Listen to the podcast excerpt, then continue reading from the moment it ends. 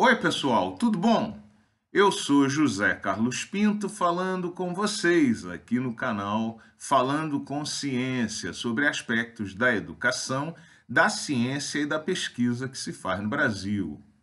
O episódio que eu narro hoje ocorreu no final da década de 1990.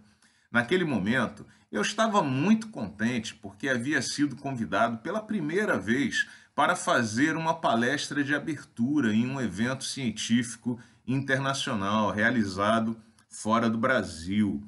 O tema da palestra dizia respeito aos riscos de se fazer uso indiscriminado de uma técnica numérica chamada de desconvolução para interpretar dados experimentais, quando uma curva complexa é representada como uma soma de curvas mais simples.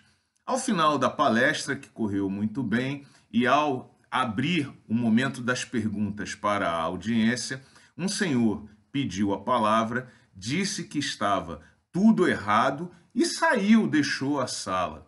Eu fiquei realmente perplexo com aquilo que eu estava testemunhando. Em primeiro lugar, porque eu nunca havia testemunhado um episódio como aquele.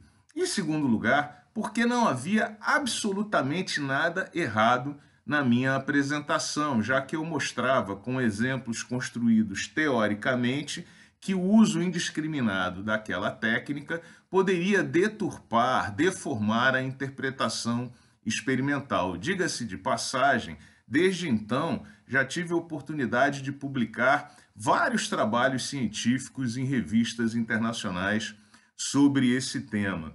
E em terceiro lugar, porque eu me senti agredido com aquela postura violenta, autoritária de uma pessoa que se investiu do papel de dono da verdade e deixou a sala sem sequer me dar a oportunidade de explicar e de ouvir o que eu tinha que falar.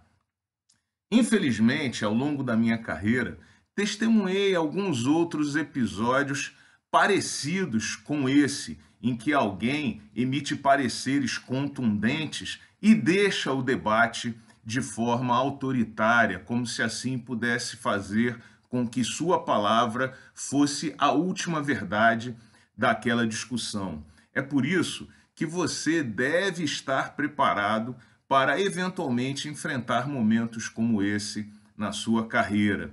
Se você vier por qualquer motivo enfrentar uma pessoa autoritária como essa, eu deixo algumas dicas para você. Em primeiro lugar, mantenha a calma e responda com base técnica, porque o debate científico é técnico, não é pessoal. Em segundo lugar, trate esse interlocutor com todo o respeito que ele não lhe dedicou.